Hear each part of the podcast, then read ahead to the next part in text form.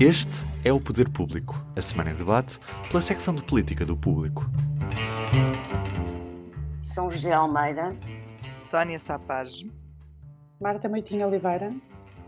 E eu sou Helena Pereira e este é o Poder Público. Estamos a gravar à hora do almoço de quinta-feira, dia 2 de setembro, e este é o regresso deste podcast depois da interrupção de agosto.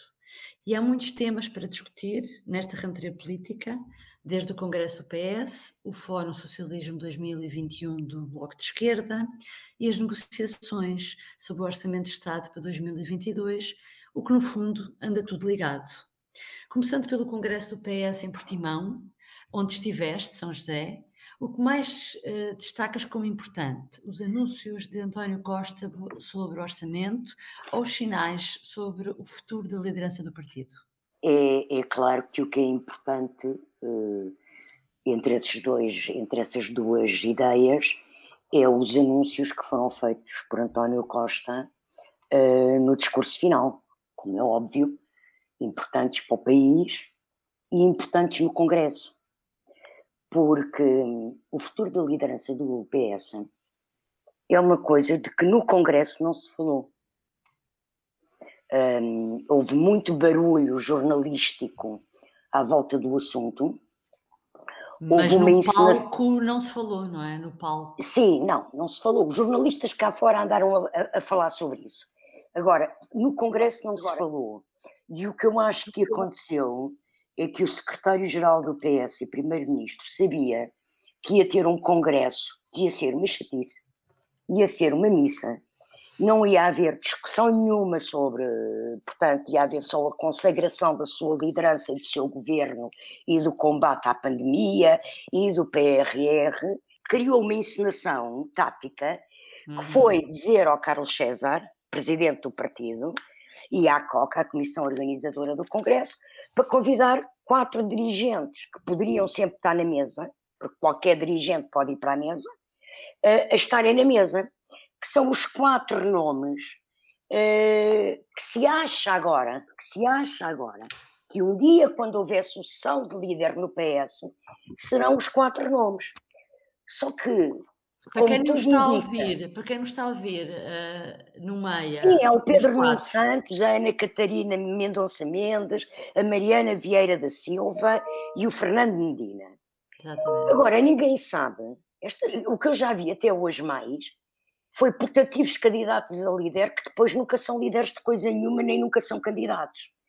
E, portanto, como até estas quatro personalidades têm percursos partidários internos têm características, têm currículos uh, diversos um, e, sobretudo, características pessoais uh, que, que, que, que, possam um dia permitir que eles sejam líderes de um partido.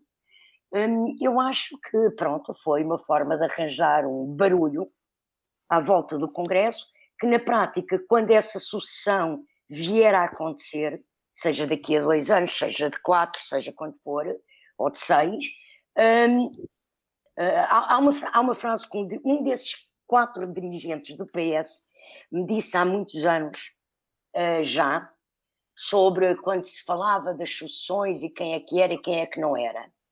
E, e, e essa pessoa disse-me que quando o comboio passa, só entra no comboio quem está no apiadeiro. Não vale a pena ir mexer demais para o apiadeiro, porque até podemos adormecer quando o comboio está a passar. É muito boa essa frase, sim. Pronto. Sónia, concordas com, com esta, esta imagem da São José da encenação à volta da, da sucessão e, e, achas ou achas que isto pode ser, este tabu de António Costa, pode ser comparado com o tabu de Cavaco Silva que há uns anos? Eu, eu não comparo as duas coisas uh, pelo simples facto de, no caso do Cavaco, só houve realmente tabu muito perto de 95. Nós ainda estamos a dois anos de 2023.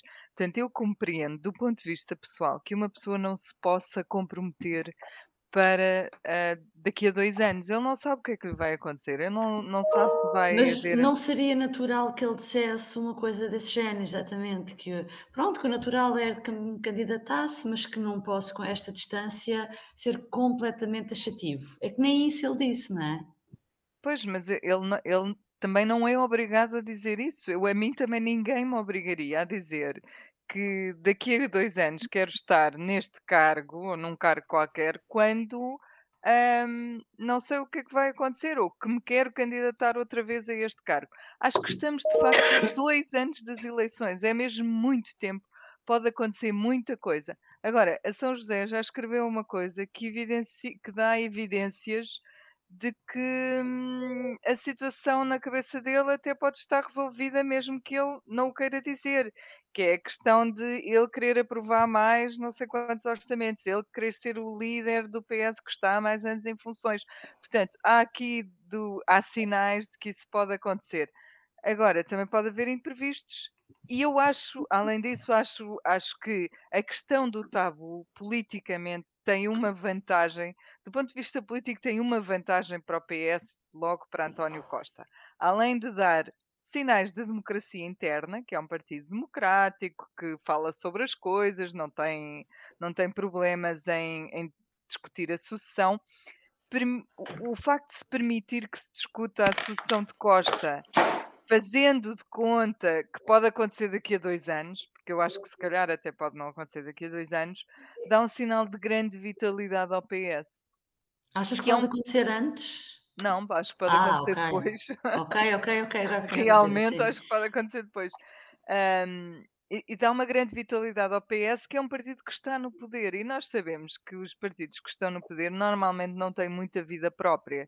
Portanto, isto, isto põe-te, põe tem essa vantagem, põe-te a falar um, num, em pessoas, dá a ideia que o PS tem muitas soluções, que o, o facto de Costa poder sair não é um problema, porque não cria um vazio. Não cria exatamente. um vazio, porque esse é o grande medo dos partidos. Portanto, eu acho que ele se calhar também pensa um bocadinho nisto, que isto é bom para o PS discutir nomes, porque mostra que há muitas pessoas, hum, muitas pessoas interessadas e, e que não há um vazio de poder. Não vai haver.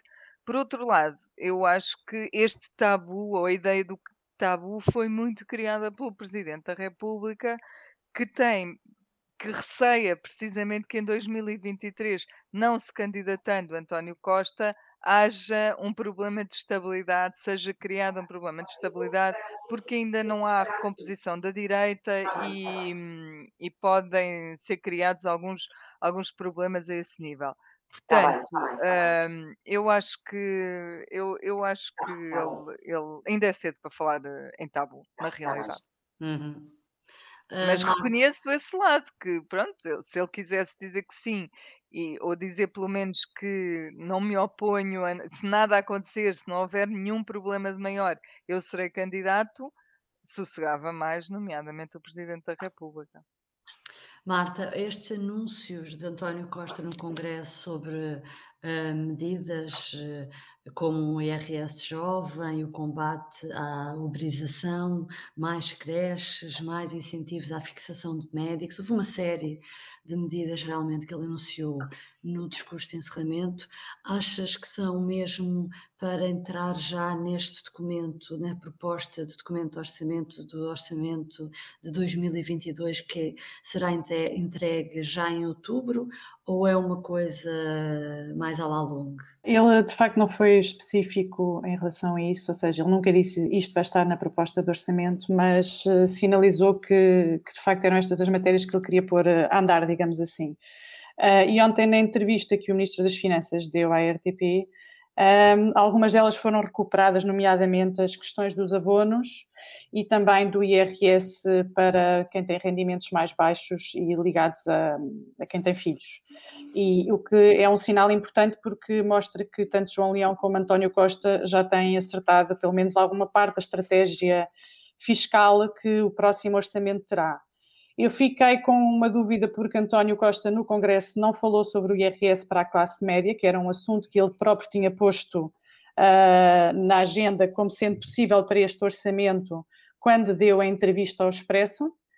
e ontem o, o, o, Ministro das Finanças também não falou nesse assunto e, portanto, eu não sei muito bem, uh, essa, essa é a minha principal dúvida, é onde é que ficou aquele anúncio que era o IRS para a classe média e que faz parte do programa do governo e que está para, que está para fazer. Quanto aos outros, os que foram lá anunciados, os sinais que existem é que sim, que avançará agora no, no orçamento de 2022 e todo o discurso também ontem do Ministro das Finanças foi no sentido de, ehm, de reforçar o apoio a, a, famílias e direcionado principalmente à questão dos jovens e à questão de recuperar alguma, tentar inverter algum problema de demografia que existe. Achas que há muito finanças... pode haver muito essa preocupação sim, neste próximo orçamento? Parece que, parece que as medidas tentam responder a isso. Como é que, que, espaço é que isso depois deixará para o IRS da classe média é que não sabemos, porque também na entrevista que ele deu, o Primeiro-Ministro, ele colocava a questão um bocadinho como alternativa, ou eram as medidas para os filhos, ou era o IRS para a classe média, porque não, e, não portanto, seria possível escolher tudo.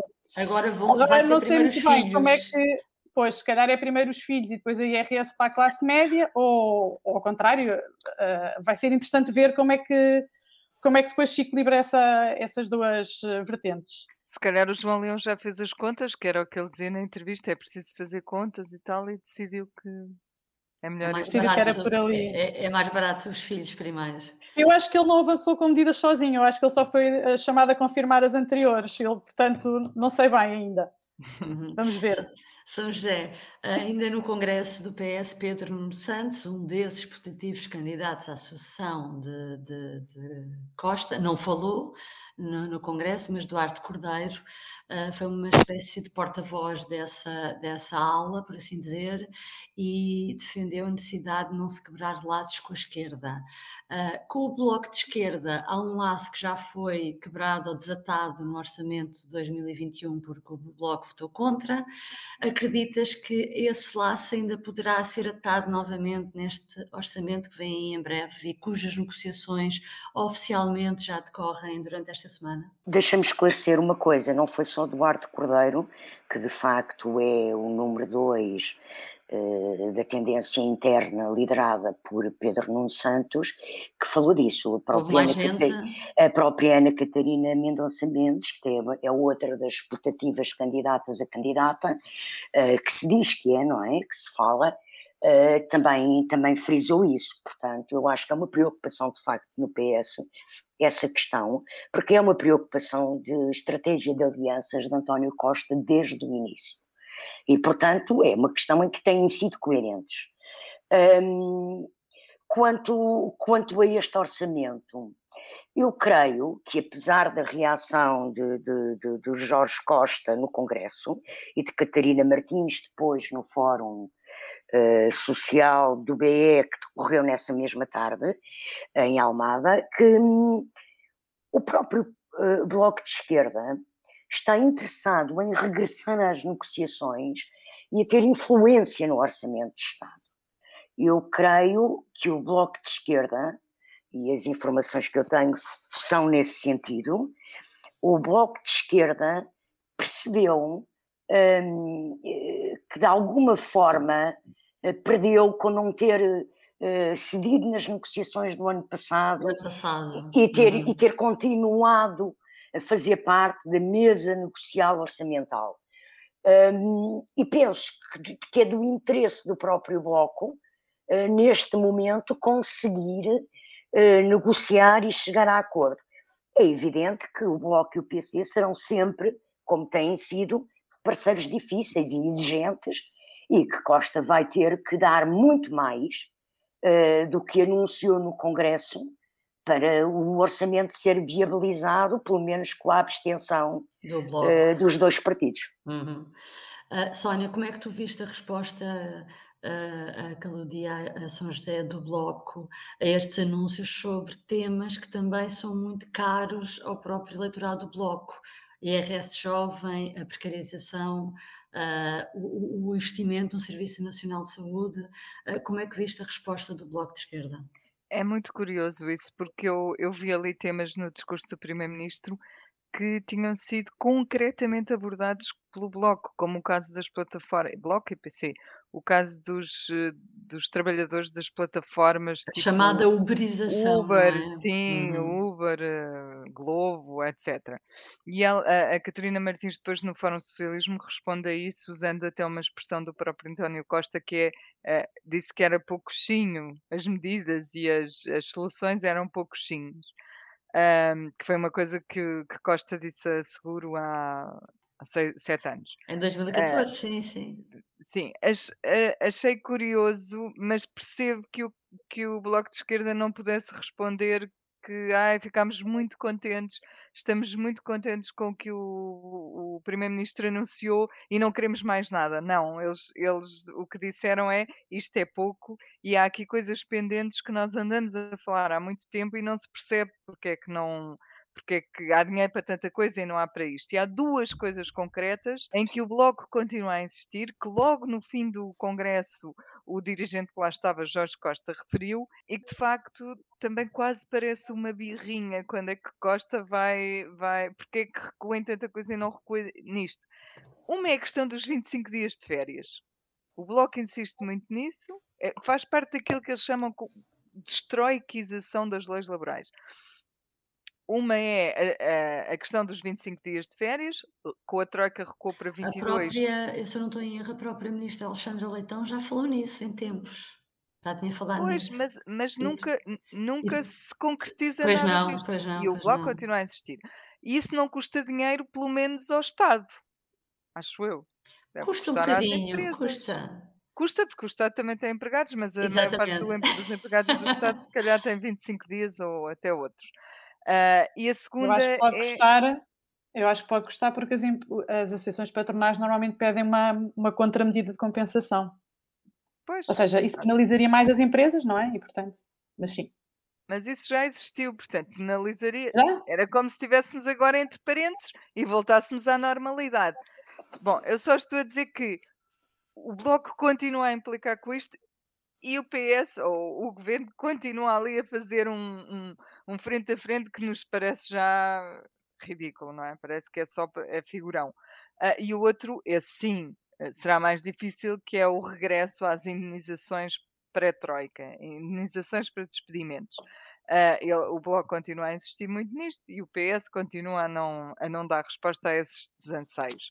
Portanto, isto, isto faz tudo parte da negociação, é certo. O Bloco, para se fazer caro, também não pode sair do Congresso do PS a dizer que está contente com os Claro, sinais dados claro, pelo, pelo sim, Governo. sim. Mas eu concordo com a São José, atenção, quando ela diz que o Bloco eh, está a comportar-se de maneira diferente de outros anos e de outras negociações e que isso deve ser interpretado como um desejo grande de voltar a contar, não é? O que aconteceu ao Uhum, Bloco o ano passado é que não contou.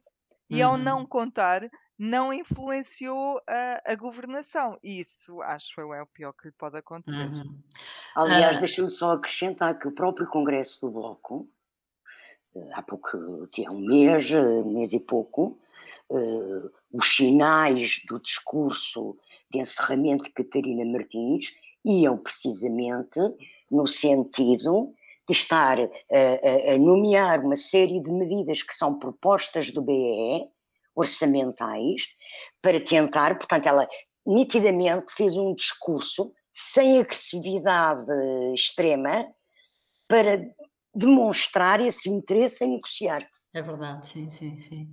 Ah, mas falando, vamos falar de outro parceiro à esquerda, que não é o Bloco de Esquerda, que é o PCP. Jerónimo de Sousa também tem, tem mostrado algum desagrado nas últimas semanas, sempre muito, ah, como é que é dizer, agastado com o governo, porque ainda não cumpriu tudo aquilo que tinha prometido no anterior Orçamento de Estado, ah, e portanto, sem não querer falar muito sobre o que é que poderá acontecer neste no de 2022. Marta, achas que estará algo tensa a relação eh, entre PS e PCP? Eu acho que, acho que não. Acho que o PCPI, como foi o PCP o parceiro decisivo no orçamento de 2021, é o PCP que agora tem que fazer esse papel de verificação da execução do orçamento de 2021.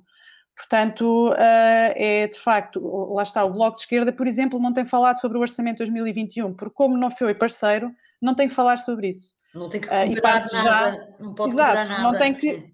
Pronto, e o PCP é que tem que fazer esse papel. E, portanto, é natural que, que até na festa do Avante, que é este, fim de, este próximo fim de semana, uh, Jerónimo de Sousa volta a falar disso, ao mesmo tempo que falará, obviamente, das questões também para 2022. Portanto, temos aí esse ponto, depois temos uh, um conjunto de outros pontos que são uh, questões de atualidade que acabam por também fazer com que a relação uh, não possa ser uma relação suave neste momento, que é, nós estamos na rentrée política, estão-se a juntar várias coisas, orçamento com autárquicas e ao, e ao mesmo tempo com a, a, festa do Avante que vem aí. Portanto, é natural que o PCP tenha feito, tenha passado a fazer um discurso um pouco mais parecer mais duro para o governo, mas ao mesmo tempo nos bastidores continua sentada na mesa das negociações para tentar negociar o próximo orçamento. E, e por exemplo, a questão do IRS, uh, da, das medidas que o Primeiro-Ministro anunciou uh, no Congresso, e também aquela questão do IRS na, na, para a classe média, Uh, isso vai ao encontro de uma reivindicação muito antiga do, que, o P, que o PCP tem colocado em cima da mesa todos os orçamentos, que é a questão de, de voltarmos a ter o mesmo número de escalões que tínhamos antes é do enorme aumento de impostos. A destroiquização. Exato, exato. E, e, essa, é, e portanto, também aqui, o que é que estamos a ver? Estamos a ver que em matéria orçamental os discursos estão-se a aproximar, não sabemos depois nos detalhes, porque normalmente o diabo está nos detalhes, exatamente como é que se vai concretizar e se satisfaz ou não a vontade do PCP, não é? Uhum. Mas, eh, mas pronto, é, a relação está tensa, eu penso que mais pelas circunstâncias. Uh, São José, há uma coisa interessante que, que o dirigente do Bloco de Esquerda disse, o dirigente, o Jorge Costa, dirigente do Bloco de Esquerda disse no congresso do PS, porque foi uma das pessoas que integrou a comitiva de, de, de convidados dos outros partidos que vão assistir aos encerramentos dos congressos, que é uma tradição na maior parte dos partidos em Portugal, e o que ele disse é que uh, o Primeiro-Ministro agora não tem a desculpa que teve no passado de ter pouco dinheiro para distribuir e ter, e ter mais dificuldade em, em equilibrar as coisas ou satisfazer as reivindicações da esquerda, porque há a chamada bazuca dos dinheiros europeus do plano de, de recuperação e resistência, eh, de recuperação e resiliência. É verdade que sim, que há essa chamada bazuca, mas o que eu te pergunto é: achas que o facto de haver esse dinheiro de Bruxelas pode facilitar ou dificultar o diálogo do governo com parceiros que viabilizem o seu orçamento?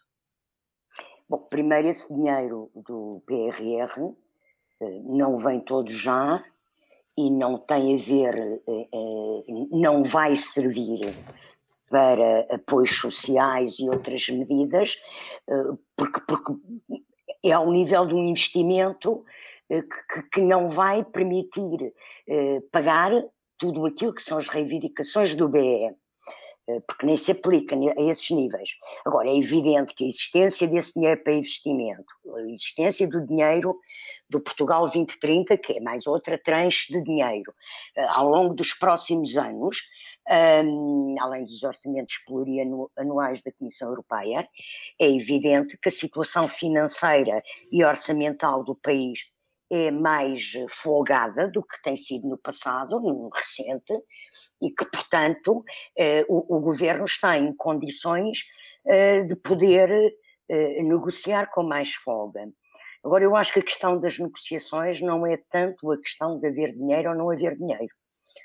É até onde é que António Costa pode politicamente ir e responder a exigências do PCP e do Bloco sem pôr em causa compromissos europeus. Eh, porque nós, eh, neste momento, o Tratado Orçamental está em suspenso, não temos a tal regrazinha dos 3% do déficit a funcionar. Estás a pensar então em que compromisso europeu? Em breve, em breve, em breve teremos, e portanto também isto não pode ser o bodo aos pobres, não é? Porque nós podemos por agora ter um déficit mas não podemos manter este déficit e rapidamente vamos ter que baixar para 3%. Rapidamente, é um Mas ano, ainda não é em 2000, Ainda não é em 2022, sim. Não, pois, mas temos que começar a preparar para isso e, portanto, também não podemos arranjar encargos orçamentais permanentes que depois dificultem isso. mas eu não, não sei, não, não, não sei que medidas é que o Primeiro-Ministro irá decidir uh, uh, avançar ou não avançar e ceder nas negociações. E digo-te mesmo, eu acho que nós não vamos saber isso uh, antes da votação final global. ou seja, na primeira votação do orçamento, as negociações não vão estar fechadas, nunca estão. Sim, sim. E até pode acontecer, até pode acontecer, repetir-se a situação do ano passado, de o Bloco chumbar na primeira votação, mesmo assim o orçamento passa, viabilizado por outros partidos e pelas deputadas independentes, ou sem partido, como se diz agora, e depois, na fase final das negociações, haver acordo.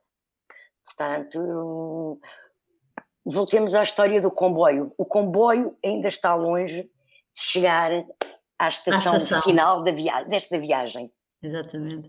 Sónia, houve ainda no Congresso uma pequena referência de António Costa a Marcelo Rebelo de Sousa, dizendo esperar que mantenha as características que os portugueses tanto apreciaram no seu primeiro mandato. Uh, haverá ali outra mensagem subliminar?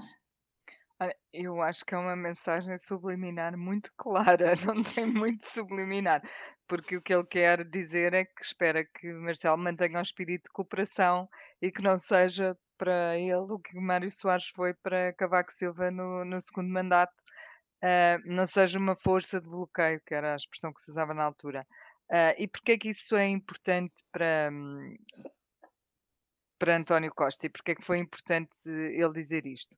Porque já houve dois casos, desde que Marcelo tomou posse como, para o seu segundo mandato, uh, de promulgações uh, de leis uh, aprovadas pela Assembleia da República à revelia do PS e do governo, concretamente. E a principal foi uma questão muito importante dos apoios sociais, que depois levou o, o governo a entrar ali num pé de guerra e a recorrer para o Tribunal Constitucional, que acabou por lhe dar praticamente razão. Um, houve também outra relacionada com os, uh, com os concursos de professores. E eu acho que foi a esse sinal de que ia ser um presidente mais exigente e mais interventivo que António Costa quis responder com aquela frase nada subliminar. Uhum. Uh, dito isto tudo, parece, Marta, que o PSD, principal partido da oposição, deixou de existir e que é ignorado por todos, porque ninguém se refere a ele e as pessoas quase que se esquecem uh, que ele também existe. O que é que se passa? Eu acho que é a, confirma, é, é o, a narrativa que António Costa construiu de que o PSD não tem propostas, continua a verificar-se o que nós vimos agora, continua, colou, digamos assim. Uh, o que nós vimos agora na sequência do Congresso do PS foi o, o PSD ter que vir dizer calma lá que estas medidas já nós já tínhamos apresentado. E de facto, há aqui qualquer coisa de errado que, que, se passa com o facto de um partido ter que se pôr em bicos de pés para lembrar aquilo que, que andou a apresentar. Uh, não sabemos se é um problema de comunicação, se é um problema de, de falta de oportunidade no momento em que escolhe para, para apresentar as medidas, mas de facto parece que colou aqui um bocadinho esta, esta ideia e Rui Rio está a ter alguma dificuldade em sair disso, sendo que uh, este período de autárquicas também é um, é um bocado complicado para, uh, para, para, entrar nesse discurso, porque o PSD tem andado mais focado na questão das autárquicas. E também não, não, não é fácil andar nos dois territórios, orçamento e autárquicas, quando, quando o PSD não, não está na mesa das negociações do orçamento. E, portanto, também é natural que não seja chamado a pronunciar sobre as questões do orçamento para já, tantas vezes como, como os partidos à esquerda, que nós andamos sempre a chatear para tentar saber coisas sobre o orçamento e, portanto, é natural que eles apareçam muito. Sim. Para terminar, lanço um desafio uh, para que tem a ver com uma rúbrica tradicional do público, o público notório, que no jornal impresso ao sábado aparece sempre, uh, mas acho que pode haver aqui também espaço no nosso podcast para nós elegermos para cada um nós elegermos aquele que será o, o seu público notório uh, que destaca da semana. Uh, São José, vou começar por ti, por exemplo. O que é que tu destacarias como público notório? Olha, eu destaco com base num trabalho que fizemos para o Congresso do, do PS sobre os militantes uh, socialistas Um, 44,4% dos militantes socialistas concentram-se em três federações distritais: uh, Porto, Braga e Lisboa. Sendo que o Porto tem 14.912 militantes, quando, por exemplo, Braga está abaixo dos 10 mil. Uh, portanto, destaca-se muito o Porto. Eu acho este número muito curioso, porque quando percebi a existência, estava a fazer esse trabalho e, e recebi estes dados, e que, cuja fonte é o próprio Partido Socialista que nos deu este, forneceu estes dados, eu uh, uh, comecei a pensar como é que um partido que tem uma federação distrital tão forte, com tanta militância no Porto, tem tantas dificuldades há tantos anos para arranjar candidatos à Câmara do Porto. Para arranjar um bom candidato, é verdade. Um bom candidato, até para arranjar um, não é? Este ano aquilo parecia. Pronto, embrulham-se sucessivamente numa Se calhar é porque são muitos e discutem muito, não sei. Se calhar, se calhar. se calhar é isso, mas acho curioso, um, pronto, é uma curiosidade, vale o que vale. Exatamente. Sónia, qual é o teu público notório? Olha, eu, eu vou escolher um público notório que é uma fotografia. Nós aqui, se calhar, não devíamos escolher fotografias, mas eu, eu posso descrevê-la.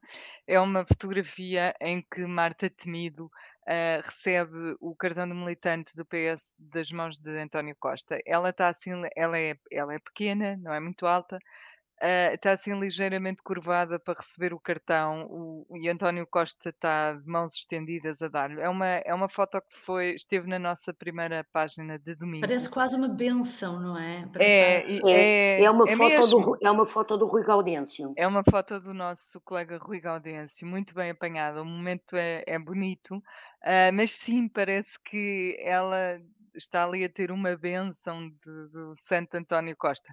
Uh, acontece que nesse mesmo dia, um pouco mais tarde, ele dá uma entrevista ao, ao, ao Observador, à Rádio Observador, e, e deixa. Eu, eu penso que ele diria isso de qualquer outra pessoa que lhe perguntassem, mas deixa escapar que Marta Temida também podia ser uma boa candidata à liderança do PS. O PS está cheio deles, não é mais uma, menos uma. Uh, isso depois causa um burburinho imenso no, no Congresso. Portanto, foi um momento muito marcante, porque ela acabou por, por tornar-se o que nós escrevemos também, que foi uma protagonista inesperada. Ninguém estava à espera que aquilo acontecesse, não se sabia que ela tinha, se tinha tornado militante. Foi um momento criado, um momento mediático criado. Uh, e que e eu emotivo, acho... e emotivo e, também. Sim, ela estava emocionada, sim, é verdade, mesmo e eu acho que vale a pena referi-lo até para memória futura. Uhum. Marta, qual é o teu público notório? O meu é de milhões. É de mil milhões. muitos milhões? É, são muitos. muitos milhões. Então. É um número, o meu público notório é, é um número que é muito importante, que é, para quem não sabe, o orçamento quando começa a ser feito não, não começa numa base zero há coisas que já vêm de trás. E este número é, é exatamente isso: é quanto é que pesa ao orçamento do próximo ano, que começa agora a ser outra vez negociado à esquerda e feito dentro do Ministério das Finanças, quanto é que vem dos anos anteriores das medidas que já foram tomadas. E, portanto, aquilo, o que é que acontece? Aquilo reduz não só os próprios governos, imaginemos, num cenário de maioria absoluta, um governo também tem aquele número lá e reduz a margem de manobra que esse governo tem para medidas novas de política que ele queira adotar naquele ano. E reduz também, no caso de um governo que está em minoria e que tem que negociar o, o, o, orçamento no Parlamento, reduz a margem de negociação com os seus parceiros. E, e daí a importância deste, deste número. Este número. Um, e também, este número também tem outra, outra coisa importante, que é, é quando nós ouvimos os governos dizer, um primeiro-ministro ou um ministro das Finanças dizer eu agora não posso adotar essa medida por causa do impacto que tem nos orçamentos dos anos seguintes, é isto depois que acontece nos anos seguintes a conta está lá para pagar, continua a estar lá para pagar e por isso é que muitas vezes os governos argumentam que um, não pode ser tudo uma vez, porque depois há contas para pagar lá para a frente e elas uh, reduzem a margem naquele ano. Oh, oh, oh, oh Marta, e o número é, é o eu valor? não disse o número. Ah, pois pronto, é, eu não disse o número. Não, não é percebi. O número é 2 mil milhões de euros. É assim um número, pronto, pronto. redondo. Bem gordo, bem gordo. Bem gordo. Já está comprometido. Já está, já está. Esse já não podemos contar com ele para nada de novo. Exatamente. Ganhaste o troféu desta semana. Com mil milhões, Exatamente. ninguém. Exatamente. Exato. Para terminar, eu só tenho um muito rápido, deixem-me só partilhar, um, eh, Claro. que não tem nada a ver com estas coisas, mas uma pública notória, uma notícia desta semana, que eu achei extraordinário, que tem a ver com o chumbo do Tribunal Constitucional, daquela lei que foi aprovada na Assembleia da República que permite eh, que o Ministério Público tenha acesso a e-mails sem autorização de um juiz. Eh, Marcelo mandou para o TC e eu recordo que na- no, no Parlamento a lei foi apresentada pelo PS e teve os votos favoráveis do PS, do PSD, do Bloco, do PAN, ninguém votou contra, houve apenas abstenções e quando aquilo foi ao Tribunal Constitucional, os juízes, por unanimidade, chumbaram a lei. É só essa, esta nota que eu deixava. Há coisas extraordinárias que se passam na, na Assembleia. Bom, por esta, esta semana ficamos por aqui. Obrigada por nos ter acompanhado e voltamos eh, para a semana. Obrigada. Até para a Adeus. semana. Até para a semana. O público fica no ouvido.